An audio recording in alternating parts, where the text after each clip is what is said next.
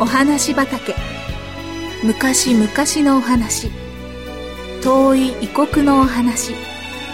遥か未来のお話。それからすぐお隣のお話。ほんのさっきのお話。今日はあなたに届けます。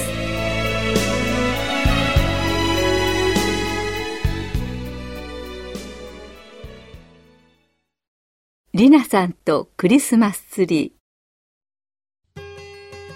りなさんには悪い癖がありました。それは人の机やタンス包みなどを開けてしまうことでした。いつもお父さんやお母さんに叱られるのですがその癖はちっとも治りません。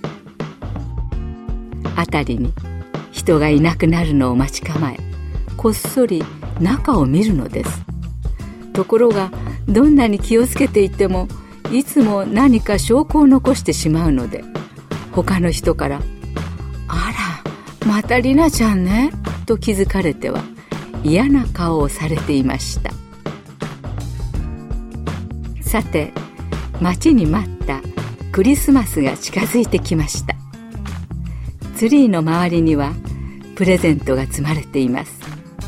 素敵な模様の紙や箱に包まれきれいにリボンをかけてあります。りなさんは絨毯の上に座って包みをみんな調べてみました。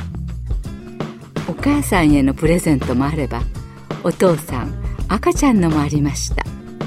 たくさんありましたがその中からリナへというのが見つかりました。リナさんはその包みをすぐに開けてみたくなり明かりの下に持って行ってゆすってみました。何度も何度もひっくり返してみましたが何が入っているのか想像もつきません。クリスマスの日が来るまではツリーの下の包みを誰も開けてはならないことになっていました。リナさんもこのことをよく知っていました。けれどもある日一人で留守番をしていたリナさんはツリーに近づくとその包みを取り上げました。また元の場所に戻しておけばよかったのですが、リナさんはそれをもう一度ゆすってから、包み紙を透かして中に何が入っているか見ようとしました。そのうちにだんだん誘惑に負けていったのです。とうとう我慢できなくなって、リボンと包み紙をほどいて箱の蓋を取ってみました。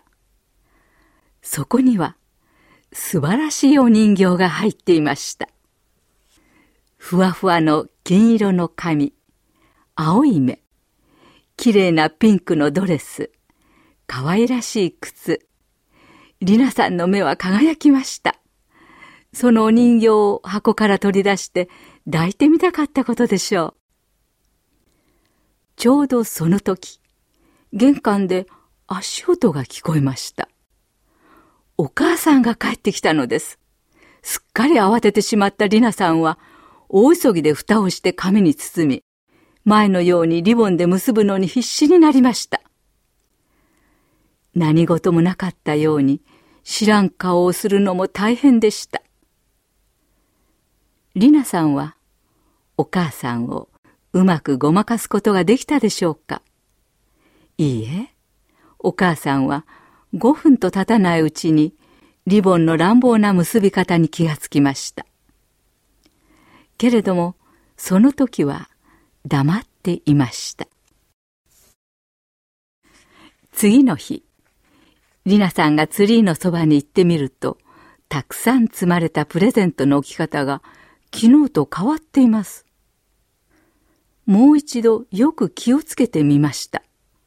目をこすって見直しました。大変です。リナイと書かれたあの包みがなくなっているではありませんか。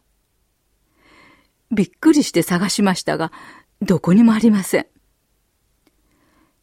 プレゼントのことを聞けば、自分のしたことも話さなければならないので、何も言い出せずに黙っていました。それからというもの、リナさんは毎日毎日ツリーの下にあのプレゼントが戻ってきていないかと見に行きました。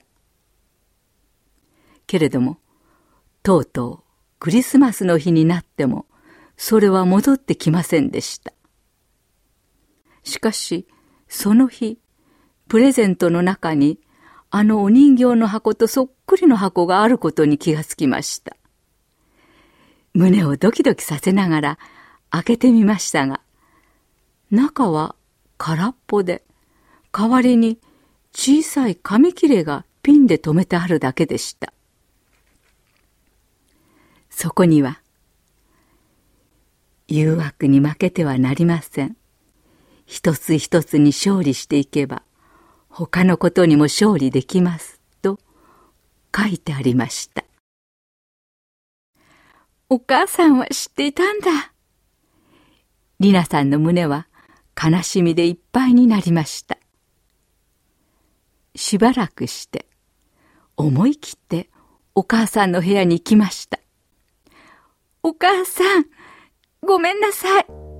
わ、私、この間プレゼントを開けてみちゃったの。うん、知っていたわよ。もう、あんなこと絶対にしない。そうね。そうしてくれたら、お母さんとっても嬉しい。お母さん、もう、あのお人形もらえないの？ねえ、リナ。昔、エヴァがエデンの園で木の実を食べてしまったでしょ？その代わりにエヴァは償いをしなければならなかったの。それはね、罪というものがどんなに恐ろしいものであるか学ぶことだったの。リナも償いをしなければならないわ。イエス様にどうぞ私が正しい方を選べるように助けてくださいとお願いしましょうね。そして、リナが悪いことに勝つことができたら、あのプレゼントは戻ってくるわ。その時リナは、イエス様のお力によって誘惑に勝てる女の子になっているわ。真剣な顔で静かに話すお母さんの顔を見ているうちにりなさんはとうとう泣き出してしまいました。お母さん私イエス様に助けてもらう。そのために毎日お祈りする。こう言うと目にいっぱい涙をためてお祈りしました。それからのりなさんは誰もが驚くほどすっかり変わりました。そしてある日のことあの包みがりなさんの机の上に置いてありました。もちろん中には抱いてみたいと思っていたあのお人形がちゃんと入っていました。りなさんがにっこり笑うとそのお人形もりなさんの顔を見て嬉しそうに笑っているようでした。